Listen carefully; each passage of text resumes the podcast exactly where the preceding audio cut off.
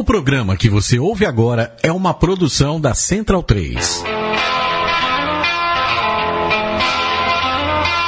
Viaje no tempo com Leandro e a mim e tire do fundo do baú o seu melhor time de botão. Agora na Central 3.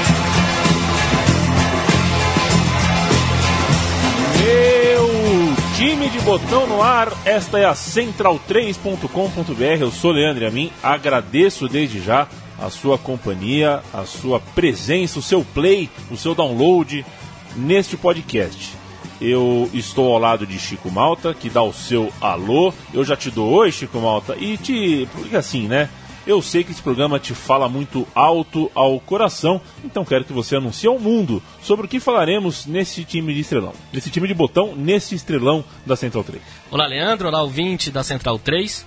Hoje nós vamos falar do período chamado Democracia Corintiana, que vai de 82 até 84. Mas nós vamos esquecer 84, vamos falar dos dois títulos, o Campeonato Paulista, né, de 82 e 83.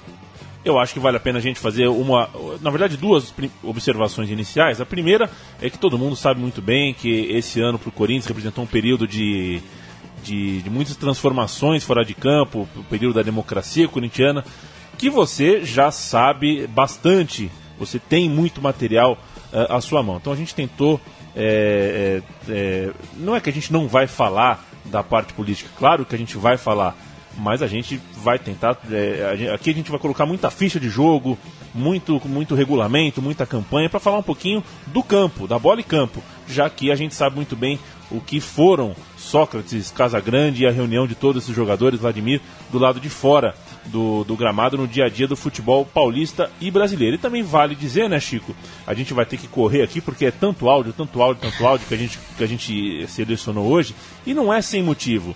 Eu acho que os anos 80, um pouquinho antes, né, vai, podemos falar até os anos 70, 80, é o áudio do rádio, se não pelas pessoas que o fizeram, eu até acho que, que é pelas pessoas, mas se não pelas pessoas, por um momento em que a gente encontrou, em que a rádio é, no Brasil encontrou um momento em que as pessoas não eram, não tinham tanto acesso à TV, não tinha pay-per-view, essa coisa, então o futebol não passava tanto na televisão, ao mesmo tempo que a tecnologia do rádio era muito forte, era, uma, é, era um momento de auge ali né? O, o, o rádio estava tecnologicamente muito bem, num, num grande momento. Então, é, narração de gol dessa época, com Osmar Santos, com Fiore, é, José é, com José Silvério, é o que não falta. Então a gente vai explorar o que essa época tem de melhor.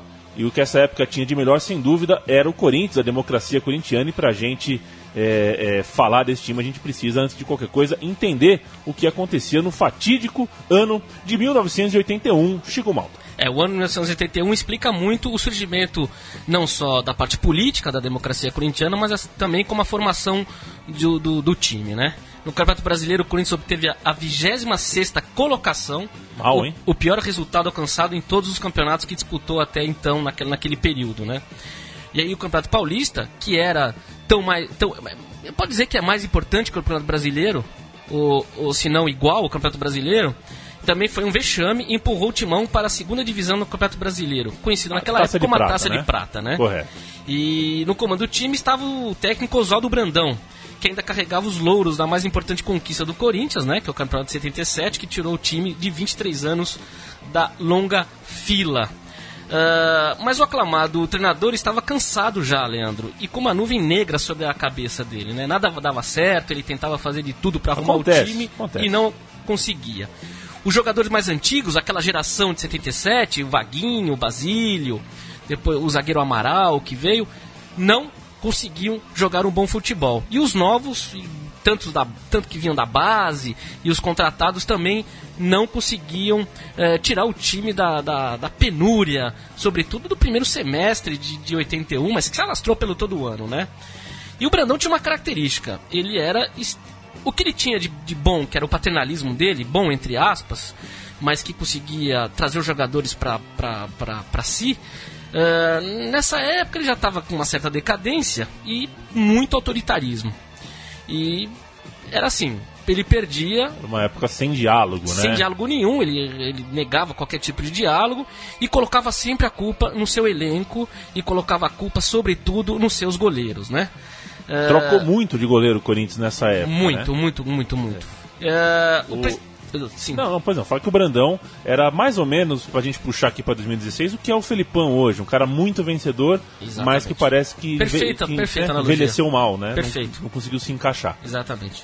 E também ficou. Ele ficou um pouco obsoleto na sua forma de ver o jogo também. então. Exato. Vale lembrar também que o Brandão enfrentava um problema é, grave é, com o seu elenco, que já não era é, dos, dos mais técnicos do mundo. Ele perdeu o Sócrates por conta dos jogos da seleção brasileira para as eliminatórias e também para a Copa de 82, que fez muitos amistosos na Europa, ficou muito tempo se preparando, né? Foi meses, acho que três Sim, ou quatro sim, meses sim, preparando. Então, o craque do time, o Sócrates, o Brandão não tinha para usar. Vale lembrar que o presidente era o Vicente Mateus e ele tentava, é, do jeitão dele, fugir da crise do, com os recursos que ele tinha. E um dos recursos que o Vicente Mateus sempre teve foi a lábia. Então ele prometia mundos e fundos para a torcida, para os jogadores, aquela história do estádio para 200 mil pessoas em Itaquera. Que nunca passou de uma pedra fundamental. Cara, 200 mil pessoas, eu ia Não, gostar. tem na placar, tem uma, uma foto, Leandro, da, da maquete. É, uma, é, um, é, é um. Maracanã multiplicado por dois. Ei, Vicente Mateus. Além disso, ele também chegou a prometer o Falcão, que estava na Roma, e o, o rei de Roma, né, o Jorge Mendonça, prometeu Zico e também prometeu a volta, inclusive, do Rivelino, a volta do reizinho do parque para o estádio de 200 mil pessoas no Itaquerão. É, mas quem veio, na verdade, aí a gente começa a listar e montar esse time, colocar no estrelão, foi Zenon, que é apresentado ao elenco em março de 81, trazido, vejam você, da Arábia Saudita, ele já estava no mundo árabe no começo dos anos 80, ele já Do Al Al-Hali. ao Halley e já estava com um bigodão, com pintado de, de nuguete, e ele veio para vestir a camisa 10. A gente vai falar ao longo do meu time de botão o quanto esse cara jogou. Jogou muita bola e talvez não seja reconhecido da forma justa e adequada ao que jogou de bola no Corinthians. É, a camisa 10, que era, antes do Zenon chegar, do Palhinha. E mesmo assim, mesmo é, com a chegada do Zenon, é, é, os resultados não chegaram de imediato, demoraram um pouquinho para acontecer. As vitórias não, não, não vieram de pronto, o Chico Pati. É, e a imprensa, sobretudo com a revista Placar e a Gaviões da Fiel, durante todo o primeiro semestre, promoveram forte manifestações. Tinha manifestação na frente do, do Teatro Municipal, tinha manifestação na frente do Parque São Jorge, e sempre com os dizeres que o Vicente Mateus era o ditador do Parque São Jorge. Então a, a Gaviões da Fiel ali proclamava, ah, pedia um- uma, uma postura mais democrática eh, do presidente do clube, mais alternância de poder, e o Vicente Mateus, o que ele menos queria era alternar o poder ali, né? Ele queria ficar como, como detentor da, da, da, da- da presidência do clube durante muitos e muitos anos, né? Vou colocar na pedra aqui o time base do primeiro semestre daquele 1981. Solitinho ou César, Zé Maria, Mauro, Amaral, Wagner e Vladimir.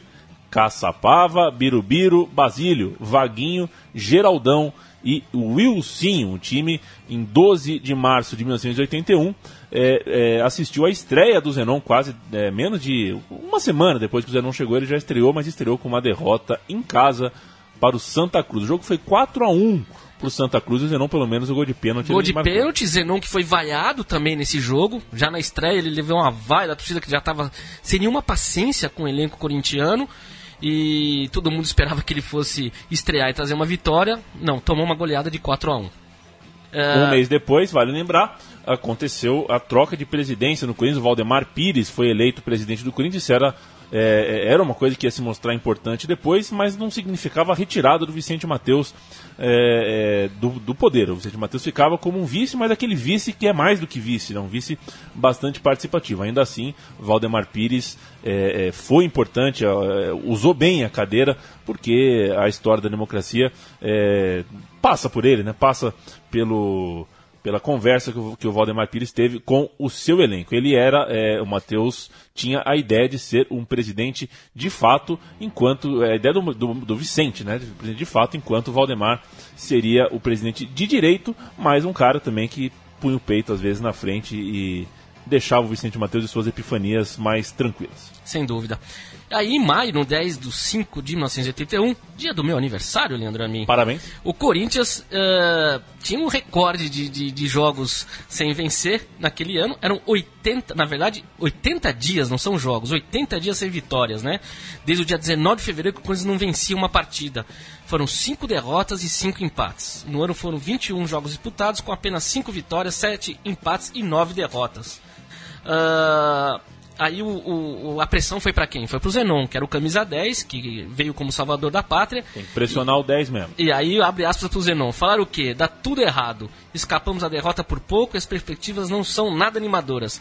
O que vai comentar? Então, Zenon uh, não queria era nítido ali, se você reler a placar daquele ano, você vê que o Zenon ele veio como servidor da pátria, mas ele não queria essa pecha porque ele viu que a nuvem era realmente pesada em cima do Coringão. Essa declaração ele deu para a Folha de São Paulo em 11 de maio, quase virada de semestre, o Corinthians do segundo semestre alinhou com César, com mais espaço no gol, dividindo a posição com Rafael, Zé Maria, Mauro, Wagner, Vladimir, Caçapava, Sócrates, Zenon, Birubiru, Mário e Joãozinho. O Wilsinho, por exemplo, estava fora. O time deu uma mexida. E em setembro daquele ano de 81, depois de um longo braço de ferro com o presidente Valdemar Pires, o Vicente Mateus renuncia ao cargo de vice-presidente e deixa o caminho livre para que eh, o presidente Valdemar comandasse o Timão. O Oswaldo Brandão é outro que tomou de, de, pediu demissão. Então você vê duas figuras muito icônicas ali dentro, Oswaldo Brandão e Vicente Mateus, se afastam e deixam um hiato ali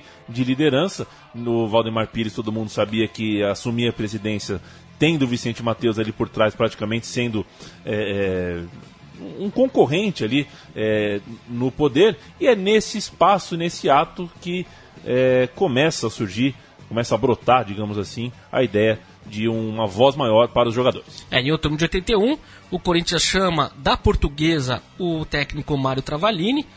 E naquele mesmo período, o, um dirigente chamado Orlando Monteiro Alves convida o seu filho, o Adilson Monteiro Alves, para ser o novo diretor de futebol do Corinthians. Adilson Monteiro Alves, que era um jovem sociólogo da USP, que não entendia quase nada de futebol. futebol, e abriu o diálogo, né? E isso Exato. aconteceu num dia importante, segundo o Florenzano, que escreveu um livro, a Bíblia sobre a democracia corintiana. Uh, ele diz que no dia 5 de novembro de 1981 tem oficialmente o início da democracia corintiana, né? O Aldício Monteiro Alves e se encontra pela primeira vez com o elenco, né?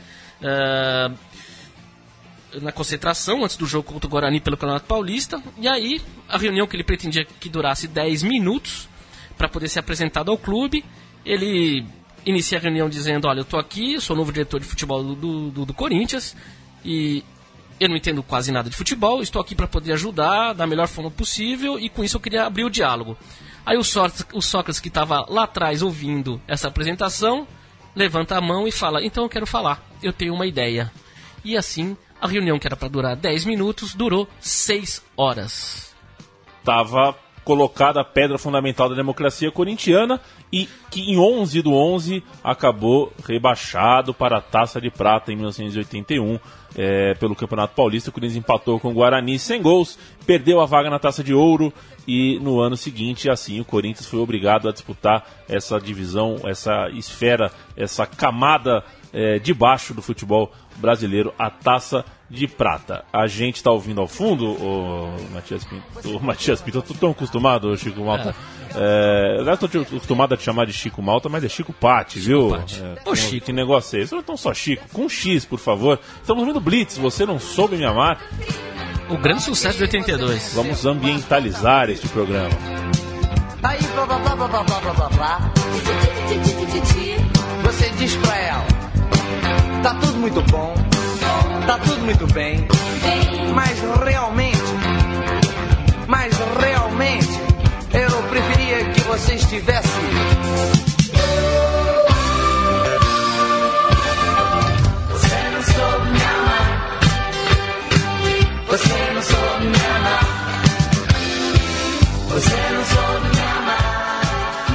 Música de grande sucesso de 1982, tocava a cada cinco minutos em qualquer estação da rádio.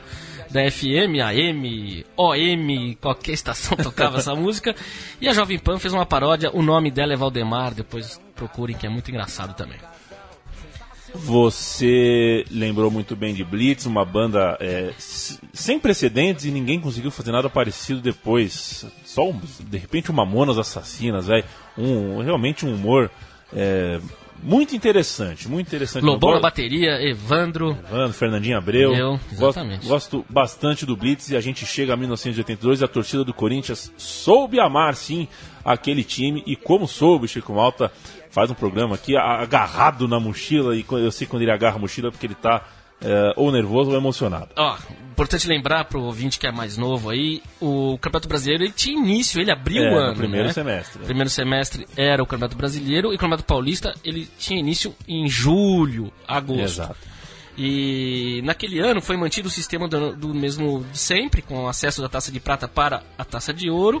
No mesmo ano, No mesmo né? ano, né? Era uma chamava de repescagem. É, por isso que não era exatamente uma segunda divisão. É. Você, você podia ser campeão brasileiro jogando na segunda divisão. A, a partir da taça de prata. Porque tinha a tal da repescagem, né? Dessa vez os beneficiados pela, pela repescagem foram Corinthians, América, lá do Rio, São Paulo do Rio Grande do Sul e Atlético Paranaense. O Corinthians entrou na segunda fase da Taça de Ouro, portanto, e se classificou para as oitavas de final. Enfrentou o Bahia, eliminando-o depois de um empate e uma vitória no jogo de volta. Nas quartas, o Corinthians eliminou também o Bangu e se classificou para a semifinal. Ficou perto do título contra o Grêmio, mas perdeu para o time gaúcho as duas partidas. 2 a 1 um na ida e 3 a 1 um na volta. Só uma coisa curiosa dessa semifinal contra o Grêmio, uh, o goleiro César, que era o titular nesses dois jogos, a semifinal, era um goleiro baixinho, que veio do CSA da Lagoas, era um bom goleiro, mas tinha um problema de altura. Ele realmente tinha, um, acho, 1,70m, 1,71m. E no primeiro jogo, ele fechou o gol do Corinthians. Foi ovacionado pela torcida, pela imprensa, foi considerado o grande herói. E no segundo jogo ele toma um frango, né? E depois é considerado um vilão e ele vai perdendo a sua titularidade e vai sendo esquecido pelo Mário Travalini. Efemérides importantes dessa campanha do primeiro trimestre de 82. O Casagrande estreia em 3 de fevereiro. Ele era uma promessa do time de base e foi a campo diante do Guará do Distrito Federal pela Taça de Prata. O jogo foi 5 a 1 para o Corinthians. Também em fevereiro daquele ano, uma semana depois, o retorno de Sócrates após 20 dias afastado dos gramados. Ele retornou para disputar a fase decisiva e o primeiro jogo dele foi contra o Fortaleza no Castelão. Pela primeira vez, a dupla Casagrande e, e Magrão e Sócrates estava dentro de campo vestindo a camisa do Corinthians. O último jogo da Taça de Prata foi diante do Campinense da Paraíba, com vitória por 2 a 1 é, diante de um público de 35 mil pessoas. O Corinthians é, acabou sa é, saiu no mesmo ano da Taça de Prata para as fases finais da Taça de Ouro, como a gente explicou, e uh, entrava em um grupo difícil. O Corinthians enfrentou, antes de chegar no contra o Grêmio e tudo mais, enfrentou um grupo difícil que tinha o Flamengo, atual campeão brasileiro. É, e com o Flamengo, no dia 27 de fevereiro de 82, ele empatou a um diante de um público de 92 mil pessoas. Já depois, no dia 14 de março, o Corinthians pegou o Internacional, né? E nesse jogo também o César ele se destacou, né? Uh, sendo aplaudido em pé. O César se firmando ali como goleiro uh, e sendo herói corintiano, né? Mas foi, é. como a gente disse, por pouco tempo, até chegar o último jogo contra o Grêmio, né? Exato. Já no dia 17 de, de março, o Vladimir faz o Morumbi tremer, né? E, e, e, e... O 2x1 contra o Atlético Mineiro em Isso. 17 de março. Fez um jogo. golaço, gol antológico, passando para os dois zagueiros. Dizer, Inter, Flamengo e Atlético Mineiro no mesmo grupo, é. veja você. É, e segundo o Vladimir é muito bonito, né? A gente não tem a narração dele aqui, mas ele passou por dois zagueiros, driblou o goleiro. Uh, foi uma arrancada lá do meio de campo do Vladimir. Realmente vale a pena. Tem no YouTube esse gol, vale a pena dar uma conferida, né? E o Corinthians acaba então relembrando, perdendo na semifinal do Campeonato Brasileiro para o Grêmio. E a gente chega em junho, pausa para a Copa do Mundo de 82, talvez junto com a Copa de 60, é, com a Copa da Suíça, né, que foi em 62, talvez tenha sido a melhor Copa tecnicamente da história. Eu não assisti nenhuma nem outra, mas a gente lê, a gente estuda, a gente, né, é, talvez tenha sido, se não foi a, a maior Copa de todos os tempos, foi uma das mais com certeza. E o Brasil fez o papel que a gente sabe. Não ganhou a taça, mas ganhou, é, é, ganhou um carinho, ganhou um afeto que nunca será destruído. E o Campeonato Paulista veio depois daquilo, depois da tragédia do Sarriá. Campeonato Paulista, em 14 de julho, o Corinthians estreia contra o Santo André é, para um público que ainda é, chorava a eliminação na Copa do Mundo. O jogo foi 5 a 1 e a consagração do jovem Casagrande naquela partida ele só não fez chover. Pouco depois, em 1 de agosto, o Casagrande caiu de vez nas graças da torcida, pois com apenas 19 anos o menino da Penha marcou 3 na vitória de 5 a 1 do Corinthians sobre o Palmeiras. Então o Zenon estava começando a ficar tranquilo, estava começando a, a, dar certo, né? Vitórias 25 a 1 no Palmeiras, o Casagrande explodindo e tudo mais. É, e vai lembrar que o Casagrande tinha apenas 19 anos de idade, né? E ele tinha, ele que é revelado pelo Corinthians, vem lá da base, e quando o Oswaldo uh, Brandão assumiu o Corinthians, depois que ele voltou, uh, ele tinha sido campeão de 77, saiu, ele voltou em 81 e teve um desentendimento com o Casão e mandou ele para Caldense. Né? é, vai, teve isso. vai ficar na Caldense lá, vai ficar um tempo, você é uma menina rebelde, não Caldense... queremos pessoas rebeldes aqui dentro. Caldense que é o Ascoli brasileiro, né? Casagrande sempre cita é, a Caldense quando conta suas histórias. Deixa eu pôr o Corinthians na pedra. Corinthians 5, Palmeiras 1. Solito, Alfinete, Gomes, Mauro e Vladimir. Paulinho, Sócrates e Zenon, Ataliba, Casagrande e Birubiru no segundo tempo entrou Eduardo. Eduardo Amorim, correto? Eduardo Amorim. E Eduardo Gomes Amorim. é o zagueiro que foi campeão pelo Guarani, campeão brasileiro pelo Guarani e um cara muito importante para a democracia corintiana. É mesmo? É, é um cara era muito politizado, ele foi, ele não aparece, uh, nunca é citado, mas o Florenzano cita no, no livro dele e salienta ali que Gomes foi muito importante pro para que todo mundo desse início à democracia corintiana. Esse 5 a 1 do Corinthians é muito importante na trajetória. A gente vai ouvir três gols desse, desse Corinthians 5, Palmeiras 1. Os três gols do Casagrande narrados pelo José Silvério da Jovem Pan. A gente volta daqui a pouco. Para fazer cobrança de escanteio autorizado, correu, bateu na entrada de grande área para Socas de cabeça, ajeita jogo para o Alfinete por dentro, vem Paulinho, Alfinete amorteceu para Paulinho e partiu, Paulinho devolveu, Alfinete chegou livre, defendendo o Palmeiras, saiu mal, Alfinete rolou, Casagrande bateu,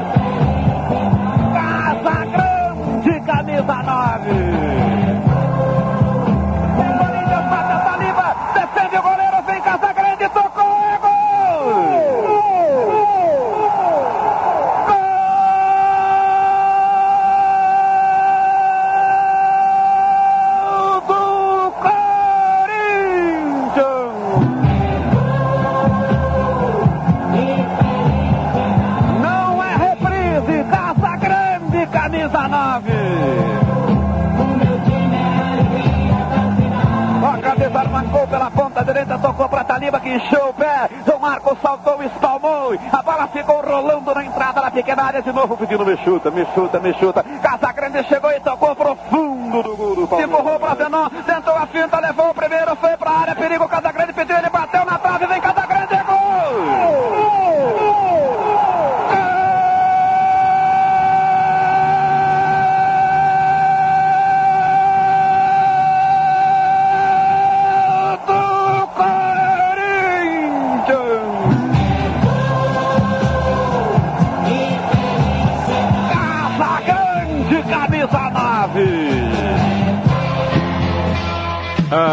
ficou me chuta, me chuta, me chuta. Chico Malta.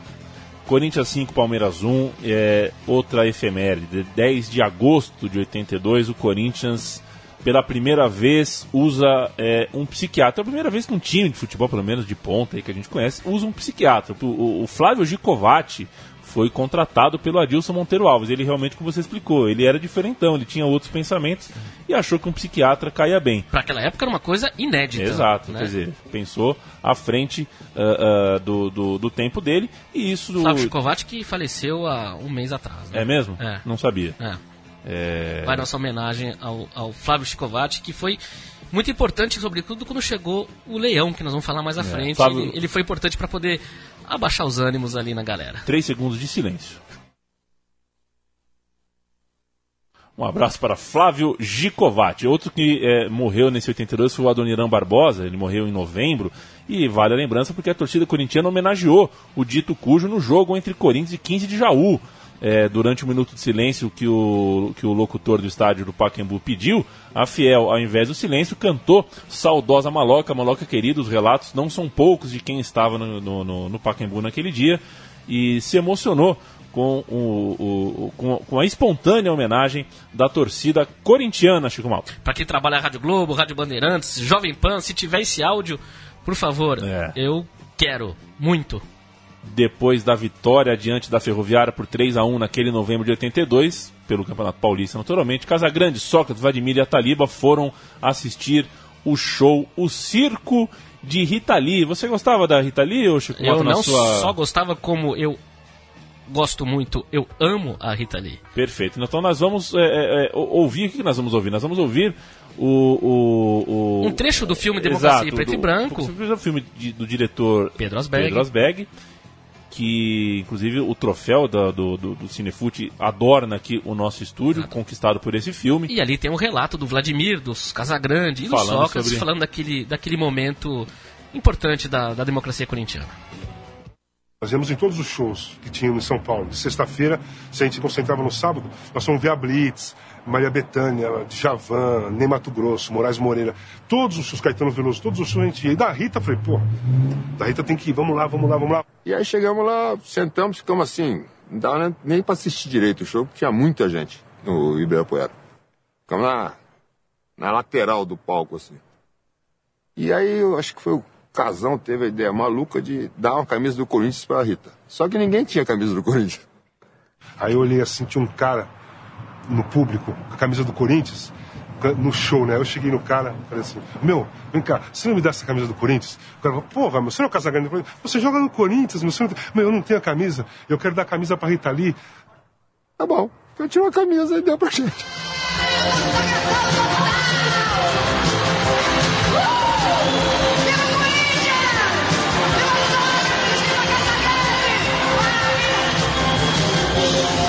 A Rita era corintiana, então nos chamou no palco, né? Chamou no palco e ela sabia da nossa, da nossa história, um pouco do nosso posicionamento, então acabou unindo o útil ao agradável ali, né?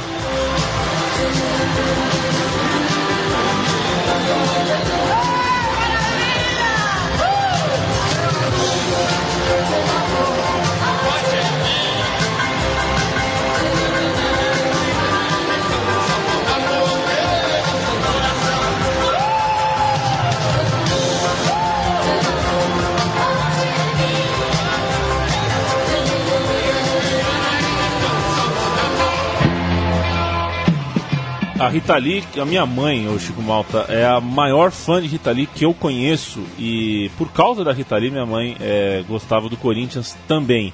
Até dois anos depois desse, dessa época, em 84, nasceu o filho dela e ela se converter uh, às cores verde e branca, porque afinal de contas, uma mãe quer ver o filho feliz, correto? Um grande beijo, grande a beijo. mama de Leandro. A minha mamá, eh, Maria Lúcia Breira. É. Chegamos às finais do Campeonato Paulista de 82. O Corinthians, campeão do primeiro turno, foi para a final contra o São Paulo, campeão do outro turno, do segundo turno. Como ambos ocuparam as duas primeiras posições é, é, de maneira alternada, não houve a necessidade, por exemplo, de uma semifinal, conforme previa o confuso regulamento. Com melhor campanha na soma dos dois turnos, o Corinthians jogaria com a vantagem é, do empate de gols após 180 minutos, mais uma eventual prorrogação. Muito embora fosse jogar os dois jogos no Morumbi, dividido casa do São Paulo. Primeiro jogo, 5 de dezembro de 82, escala o Corinthians aí, Chicão. O Corinthians foi de Solito, Alfinete, Mauro, Daniel Gonzalez e Vladimir. Paulinho, Zenon e Sócrates, Ataliba, Casagrande e Birubiru. O São Paulo com Valdir Pérez, Getúlio, Dario Pereira e Nelsinho, Almir, Heriberto e Carlinhos Maracanã. Paulo César, Renato, o Renato, craque Renato, Zé Sérgio, o técnico José Poi. O Sócrates, aos 14 do segundo tempo, marcou o gol que a gente vai ouvir é, agora O gol com. Eu, eu não tenho aqui exatamente de que é a narração, mas é a Narração Rádio de Bandeirantes. né? Fiore Gigliotti da Rádio Bandeirantes, Leandro. Manda ver Fiore Gigliotti, gol de Sócrates na final de 82. Bandeirantes no comando da cadeia verde e amarela. Prepara-se Eduardo para bater, vai cobrar pela ponta direita, correu, balão subindo dentro. Entrou Sócrates, tocou na, bola, é fuga, gol! Sócrates!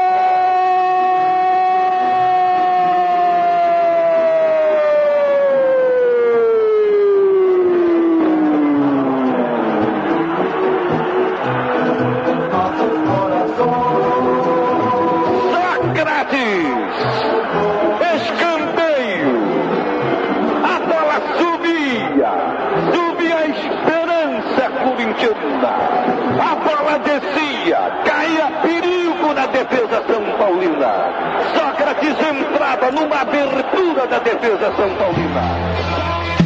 Depois, na segunda partida, realizada no Morumbi no dia 12 de dezembro, outra vez deu Corinthians, e dessa vez foi 3 a 1 com dois gols antológicos de Birubiru e um de Casagrande, Calma, que foi a revelação e artilheiro do campeonato com 28 gols. calma com o antológico aí, Chico. Senhora. não, um gol debaixo das pernas do Valdir Pérez, esse foi antológico. Esse gol debaixo É. das pernas foi lindo. Foi bonito mesmo. Era o 18º título paulista da história do clube e foi uma bela campanha. Em 40 jogos, apenas 6 derrotas, Leandro. Campeonato Paulista de 40 jogos, né? Eita, nós, que beleza! E um Corinthians que alinhou na partida de volta com quase a mesma escalação da ida, inclusive com Daniel Gonzalez, né? Que era um zagueiro que. Eh, zagueiros são poucos comen- pouco comentados em- geralmente, mas o Daniel Gonzalez merece um comentário. Olha, eu acho o Daniel Gonzalez um dos melhores zagueiros que jogaram pelo Corinthians. É um, jogador, um dos mais firmes. ah, uruguaio. ah, veio da portuguesa, depois ficou só o ano de 82 e depois se transferiu para o Vasco e acabou morrendo aos 30 anos. Mais um jogador que faleceu dentro de um automóvel, num acidente de trânsito. num- Numa estrada, na verdade. É, Ah, Daniel Gonzalez foi também importante para a democracia, era um jogador muito politizado, também pouco falado tanto quanto o Gomes, mas ele contribuiu muito para o estabelecimento da democracia corintiana, Leandro. Vamos ouvir agora Birubiru abrindo o placar aos 26 do primeiro tempo e depois o terceiro gol corintiano, o chamado gol Rita Lee. Gol Rita Lee correto? por causa do show Por da causa Rita Lee, show que a gente ele ouviu, prometeu para a própria Rita no show que ele ia fazer o gol em homenagem a ela. Meus Santos, astuto como sempre, sagaz, meteu o gol Rita Lee na narração, nós vamos ouvir histórico. Um pra lá, dois pra cá, ainda. A soltinho pelo setor esquerdo, ele ele jogada pra Viro, Viro, saiu, Valdir Pérez, Viro, Viro, a fogo do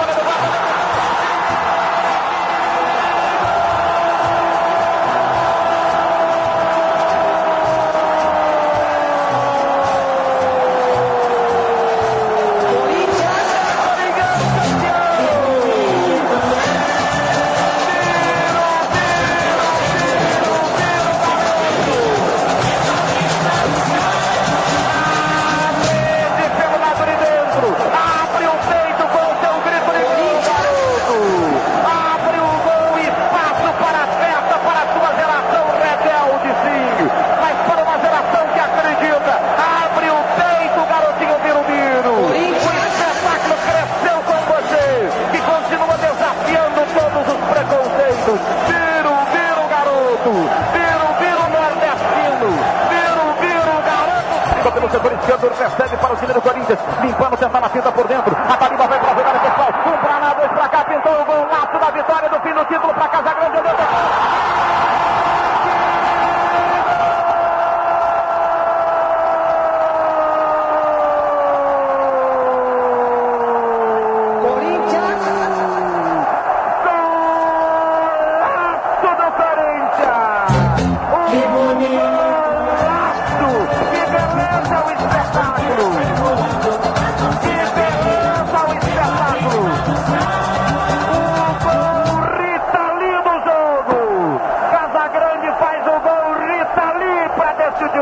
título, consolidar a vitória, entusiasmar o meu povo.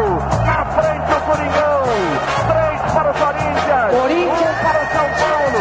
Está decidido o título paulista. Há uma invocação natural do meu povo, há uma festa incrível. O Corinthians faz 3 a 1 em cima do São Paulo aos 41 da etapa complementar. O Corinthians vai se sagrar campeão paulista de 82. Brasil. A alegria vai continuar sendo mais do que nunca a presença junto ao meu povo. Coringão de alegria, Coringão de festa, Coringão de muita emoção, Coringão de um espetáculo bonito numa grande jornada. Corinthians 3, São Paulo 1, 42 está decidido o título do Campeonato Paulista de Futebol. Espetáculo dignificante do nosso futebol. Com o gol Rita Livre, Casagrande, o Corinthians vai fechando a sorte no jogo. 3 a 1. 3 a 1. Sai alfinete, entra Zé Maria no time do Corinthians. Sai Zenon e entra Eduardo. Sai Zenon e entra Eduardo. Corinthians vai comemorar o seu título com 40. Corinthians de Sócrates de Casagrande. Corinthians de Birubiru. Corinthians de Vladimir de Zenon. Corinthians Dani também de Adoniran Barbosa.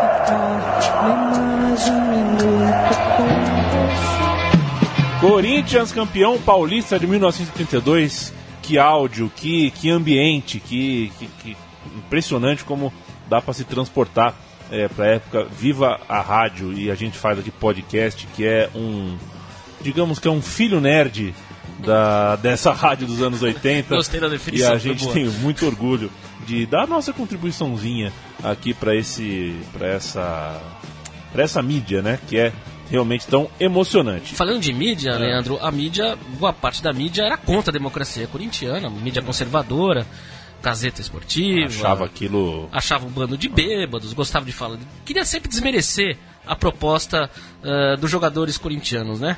E, e como toda rebeldia tem a sua reação, e Casagrande, no dia 23 de dezembro de 82, depois de comemorar o seu primeiro título paulista, foi preso pela rota enquanto conversava com amigos na rua Maria Teresa Assunção, no bairro na Sua Penha, Leandro e na Penha do Casagrande.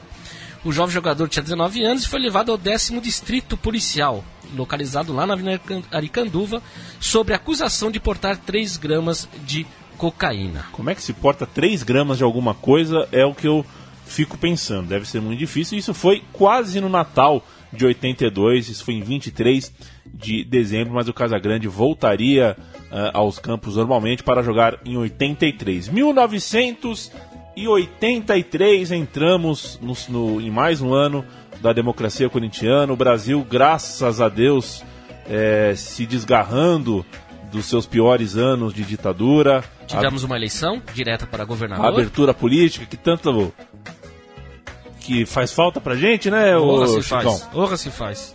E a Muita gente e o Gilberto Gil cantava Andar com fé.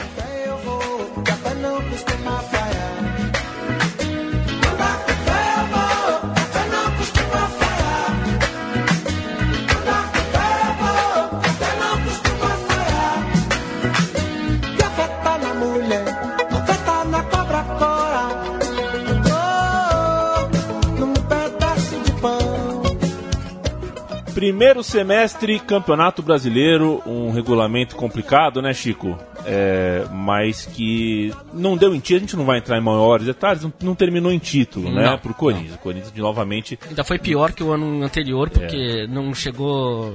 O ano anterior chegou na semifinal, né? E nesse ano caiu antes. eu acho que o que vale ser destacado do campeonato de 83 é, é a goleada por 10 a 1 até hoje, a maior da história do Corinthians. Foi no Canindé contra o Tiradentes em 9 de fevereiro, correto? Exatamente, contra o fraco Tiradentes, né? Também tem que. temos lembrar, que também é lembrar que o Tiradentes era um time quase amador lá do Piauí, né? É preciso lembrar. Mas o Corinthians com Solito, Alfinete, Mauro, Daniel, Gonzalez e Vladimir, Paulinho, Sócrates, Zenon, Birubira, Taliba e Paulo Egídio, com Mário Travalini, ex-portuguesa, no, na- no comando. É, o Corinthians enfiou esses 10 e a gente vai ouvir o gol de bicicleta, o mais emblemático dessa partida, um gol absurdo do Vladimir de bicicleta. A narração é do Luiz Noriega e ele narrava com o microfone da TV Cultura. Vamos ouvir. Vladimir. Paulo Egídio. Levantou. Ataliba. Vladimir. Vladimir. De bicicleta. O gol número 7 do Corinthians. Vladimir. A torcida está tendo um prato maravilhoso. Leandro, nesse início do primeiro semestre de 83, tem ah, uma nova eleição ah, no Corinthians, né? Com Vicente Matheus que renunciou agora, ele era oposição ao Valdemar Pires e tinha um grande medo de todos, sobretudo os jogadores, de que com a vitória do Vicente Mateus acabasse a, na hora com a democracia corintiana e todo esse, esse momento mágico fosse para água abaixo. E o Sócrates estava muito preocupado, um dos principais líderes dessa, dessa revolução aí no, no, no futebol. Uh, depois do jogo contra o Fortaleza, por 3 a 1 uh, o Magrão defendia a, a, candidatura, abertamente a, a candidatura do, do, da situação, né? A, a, sua reeleição, e dizia que se o Vicente Mateus ganhasse, ele abandonaria o clube. É o Magrão colocando pressão aí na eleição. O que mais chamou a atenção ontem à noite foi a declaração de Sócrates, que se disse disposto a abandonar o futebol caso Vicente Mateus ganhasse as eleições no Corinthians? A única coisa que me prende jogando futebol hoje é uma proposta gracista, né? A minha participação em tentar modificar alguma coisa dentro do futebol e parece necessário que haja respaldo da parte administrativa do clube. Isso nós temos tido. Então, se houver um retrocesso, né? Se, se nessas eleições é, posições reacionárias forem vencedoras, eu acho que aí não teremos nenhuma oportunidade de tentar continuar o nosso trabalho em termos de modificação. Teremos que iniciar todo o processo novamente. E, e, e eu estou tão perto do final da minha carreira dentro do futebol que seria impossível conseguir alguma coisa. Então aí realmente eu teria que me dedicar à medicina, continuar a minha participação em termos de classe dentro da medicina para tentar modificar algumas coisas, já que tem problemas seríssimos também. Por um lado é uma forma de apoiar a atual administração. E por outro lado é uma pena para a torcida do Corinthians. Grande Sócrates e outra bomba acontece no começo do ano de 83 no Corinthians. O Leão é contratado e apresentado ao elenco. O goleiro Leão é, não era é, o tipo de, de mente libertária do futebol, aliás, muito pelo contrário, e a sua contratação foi naturalmente polêmica. O Adilson Monteiro Alves quebrou a regra que havia lá dentro do clube de regra é, assim, de, de, de, voto, né, de voto geral, do voto de todos. Ele ouviu apenas um grupo desse, dessas pessoas, ou seja, uma democracia é, é, indireta, né? Como se você elegesse o presidente do Brasil só com os votos de São Paulo. E aí com o grupo que ele é. saberia que ele ia, não ia ter nenhuma oposição.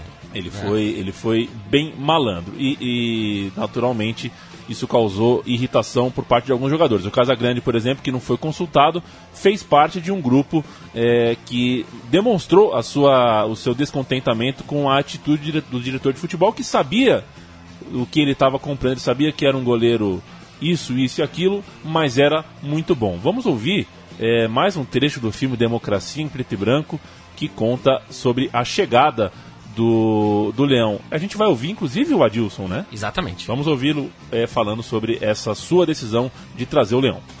Algo era que não faltava na democracia corintiana que abria as portas para um novo integrante. Emerson Leão, presente em três Copas, chegava para comprovar que onde o goleiro pisa não nasce grama. Aí eu perguntei a quem conhecia o Leão o que, que achava de eu trazer o Leão. Sócrates jogou com a seleção favorável, Vladimir, perfeito, Zenon, é, Mário Travalini, Mafia, aqueles que. Zé Maria, os que o conheciam, pode trazer. Fui para o sul, escondidinho, né, contratei o Leão. Contratei ao Fábio Koff. E o Koff me falou: Você tem certeza do que você está fazendo? Eu cheguei entendendo que democracia tinha os seus, as suas obrigações, mas tinha as suas liberdades dentro da sua obrigação. Menos para mim. Então eu percebi que era o seguinte: olha, dentro da nossa democracia você pode fazer tudo o que você quiser, desde que seja aquilo que eu permita. Então estava bem estabelecido. E o pior de tudo, eu tinha que repetir o êxito. Porque se perdesse, quem seria o culpado? Leão. Nessa questão do grupo a, harmônico, a contratação do Leão criou um problema. Hoje eu tenho certeza que todo mundo que contribuiu nessa contratação se arrepende. Aqui está o leão. Arrogante, orgulhoso, mascarado, prepotente, desbocado, personalista, mas um grande goleiro, um grande jogador de futebol e a partir de hoje, nosso goleiro. Quem quiser falar, fale. Foi um tiroteio Perguntaram para mim, ah, nós fizemos essa reunião por sua causa. Falei, por minha causa, imenso prazer. Estou muito satisfeito por minha causa. Estou aqui só um mês. Não, por pelas suas atitudes nesse um mês, é, pela maneira que você fala, da entrevista, você está desunindo um pouco o grupo. Eu? Desunindo um pouco o grupo. Vamos interpretar o que é isso. É porque várias pessoas já estão com você, já passaram para o seu lado. Eu falei, então vamos fazer o seguinte: não me deixa mais do que um mês, não, porque senão vai passar 100%. Então acabou com, começando a... Quem falou também foi o Gicovati, o psiquiatra, além das vozes que vocês captaram aí do Leão e do Adilson. Vamos passar rapidinho pela cronologia uh, da campanha. Em março, o Leão estreia com a camisa do Corinthians no Maracanã contra o Fluminense. O jogo foi 1 a 0 para o tricolor carioca. Já no dia 27 do mesmo mês, uh, Mário Travalino pede demissão. Foi o último jogo dele como técnico do Corinthians e ocorreu no estádio do Morumbi, na vitória diante do Bahia por 2 a 0 pelo Brasileirão. Travalini foi para o rival São Paulo. À noite, depois do jogo contra o Bahia e logo após o pedido de demissão do Travalini, os jogadores reuniram-se na casa do diretor de futebol Adilson Monteiro e os jogadores Sócrates, Daniel Gonzalez, Vladimir, além do médico Luiz Carlos Campos, eh, bateram muita boca. A discussão teve início sobre quem deveria ser o novo técnico e segundo a revista Placar de abril de 83, eh, o Adilson afirmou que o debate teve início com a seguinte dúvida: o grupo ficou diante de duas opções. Assume alguém de dentro ou vem alguém de fora? Veio alguém de dentro e foi o Zé Maria que assumiu o comando daquele time. A estreia foi no Maracanã, no empate sem gols diante do Vasco da Gama.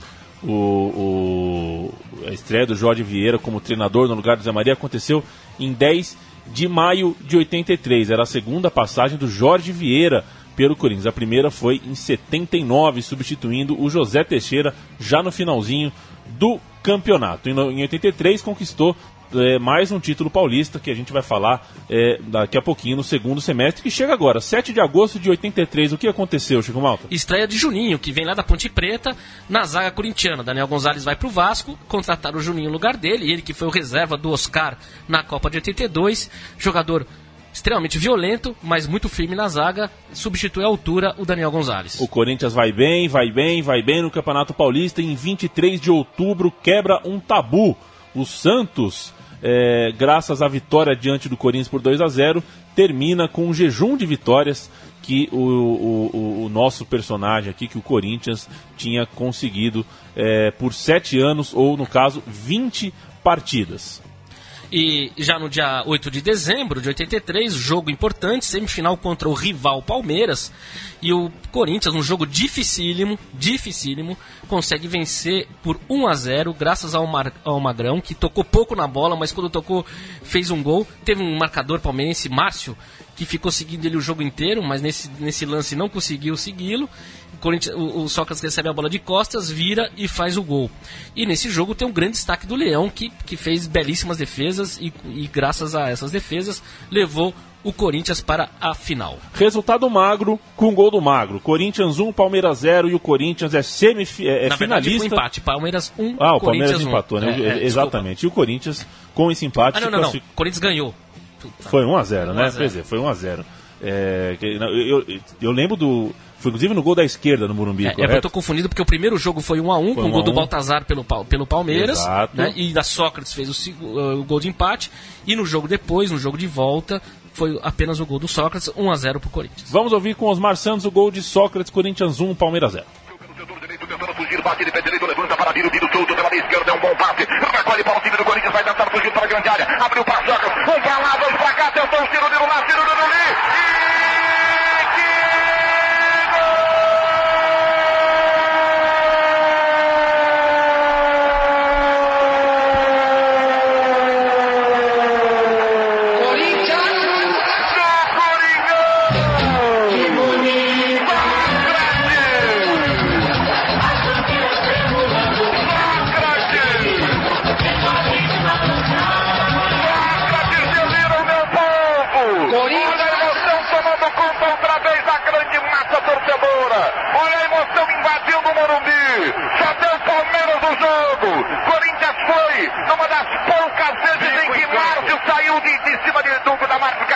do Lili. Aí está o Corinthians finalista do Campeonato Paulista de 83, brigando pelo bi em dezembro daquele ano. De novo o São Paulo e de novo eu escalo o São Paulo. Depois o Chico vem com o Corinthians. Valdir Pérez, Paulo Oscar, Dario Pereira, Nelsinho, Zé Mário, Humberto e Renato.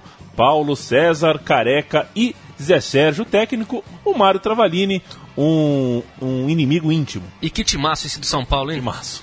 O Corinthians Solito, Alfinete, Mauro, Juninho, Vladimir, Birubiru, Sócrates, Zenon, Paulinho, Wagner e Eduardo, técnico Jorge Vieira. Quer dizer que o Sócrates marcou mais gol? Marcou mais gol. Aí ele só dava um magrão.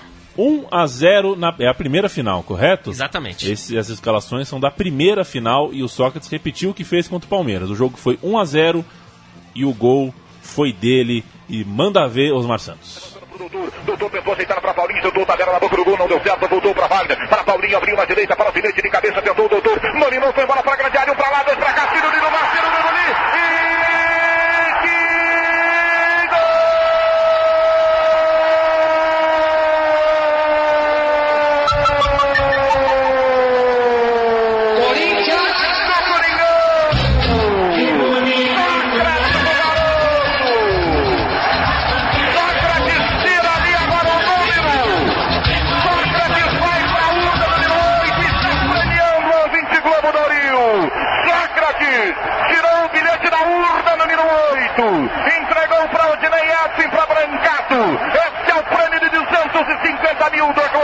Sócrates! Grandes jogos, grandes conquistas. A cereja do bolo.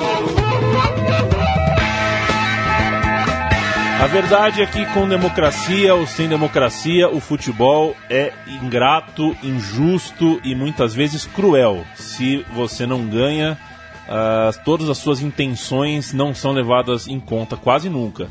Eu digo isso porque talvez sem o bicampeonato paulista, a democracia corintiana não fosse ter o lugar na história que, que tem ainda hoje, em 2016, quando gravamos é, esse programa. Já, não, já era questionado e foi questionado ao longo dos anos por não ser campeã brasileira e mundial e tudo mais.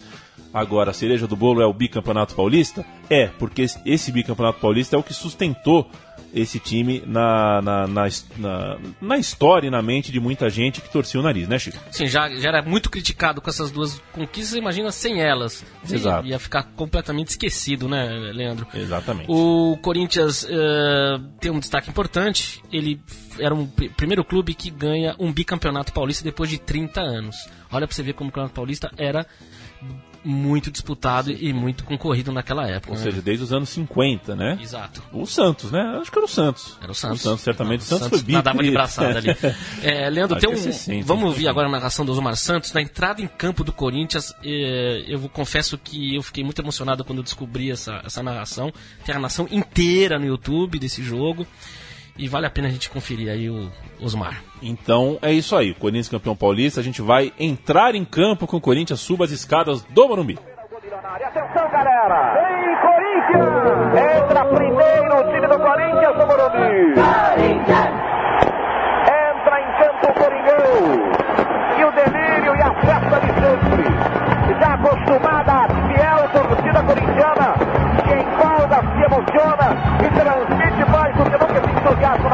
do time. Entra em campo Coringão. Empolgação do espetáculo. Olha o delírio do povo. Corinthians você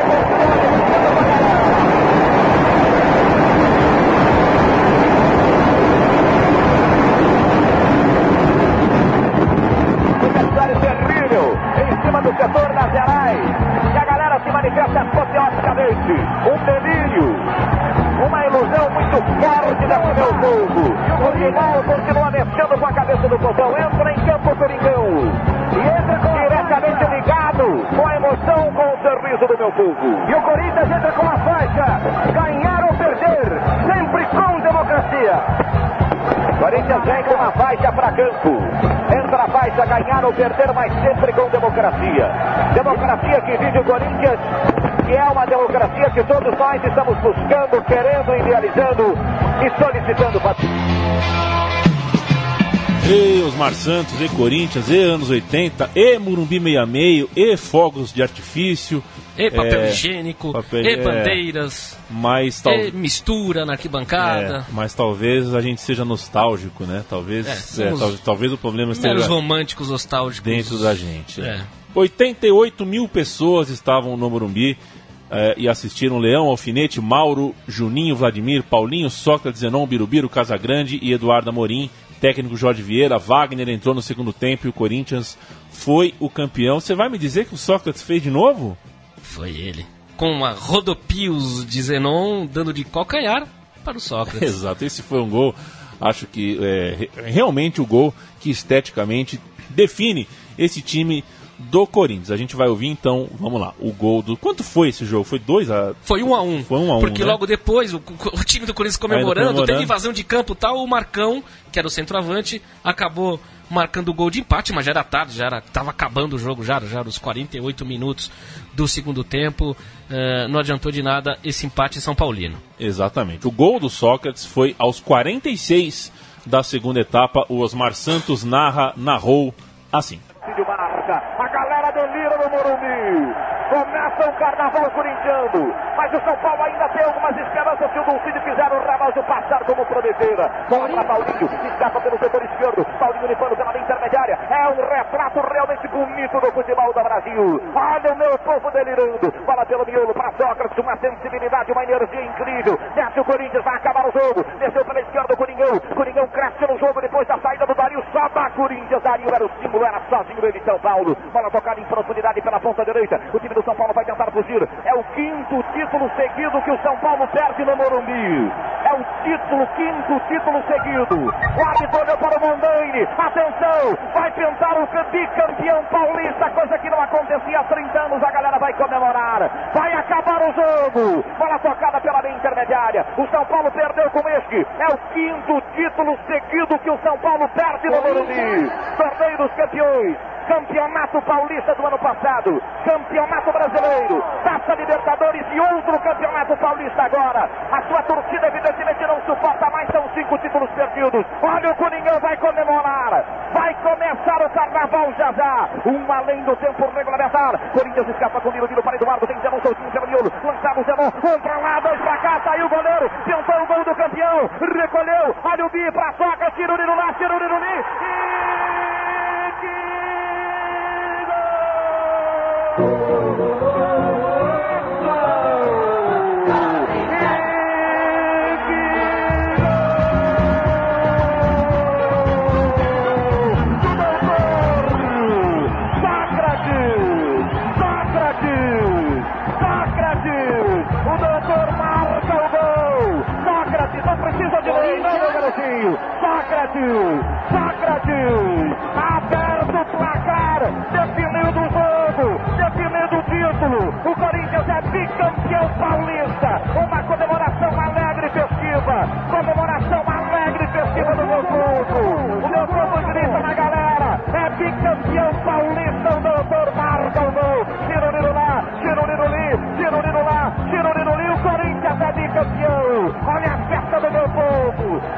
Sócrates! Sócrates! Sócrates merecidamente o grande artilheiro! Merecidamente o craque! Merecidamente o homem que desequilibra! Merecidamente o espetáculo dentro do próprio espetáculo!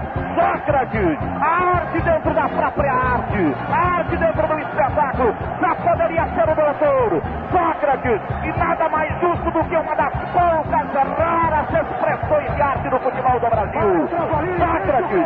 Sócrates! Sócrates povo! Delira outra vez o meu povo e vai começar o carnaval corintiano!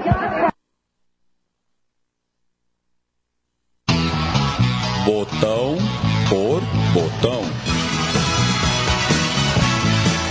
Enquanto o Corinthians faz a festa do time de 83, a gente passa rapidinho aqui pelo botão por botão. É, é o tipo de botão por botão que é quase ah, redundante, né? Porque a gente ao longo do programa inteiro falou muito mais dos personagens em si do que dos jogos, dos enredos táticos e tudo mais.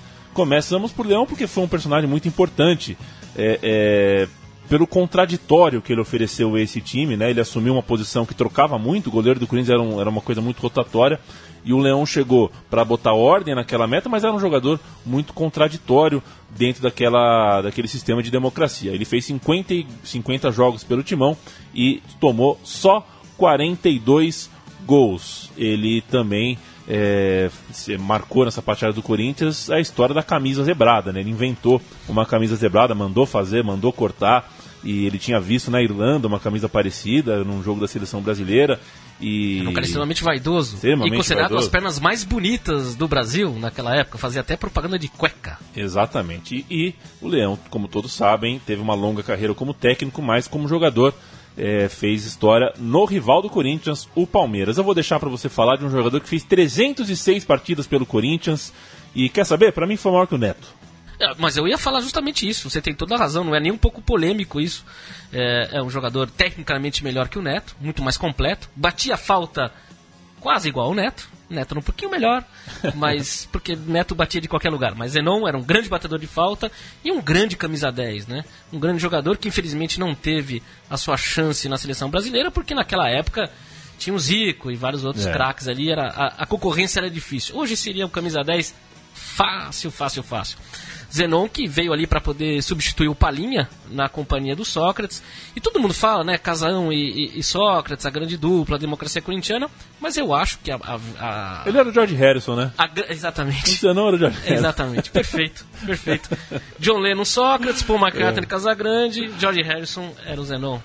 Vladimir, o jogador que mais vezes vestiu a camisa do Corinthians e o cara que deveria ter feito o gol em 77, o travessão do Morumbi, foi injusto com Concordo. ele. Mas, em contrapartida, foi muito generoso com o Basílio. Se não fosse aquela bola no travessão, o Basílio talvez hoje não fosse quase nada lembrado pela torcida corintiana. Jogou 803 vezes pelo Corinthians, eu duvido que alguém na história vá superá-lo. Ele é um dos líderes da democracia corintiana, era lateral esquerdo, é, pai do Gabriel, lateral direito, que jogou por vários times aí e enganou em muito lugar também, e um militante muito contumaz da causa negra. Ele fazia parte também do sindicato dos atletas e nas horas vagas, vejam você, tinha aulas de Yorubá, um jogador realmente é, de cultura diferenciada. É, o Sócrates diz que é, na verdade, ele que leva a fama de ser o grande, o, o idealizador da democracia corintiana, o, o- a cabeça pensante ali, mas na verdade ele dizia que era o Vladimir, o cara que deu início a isso tudo. Sócrates e Casagrande.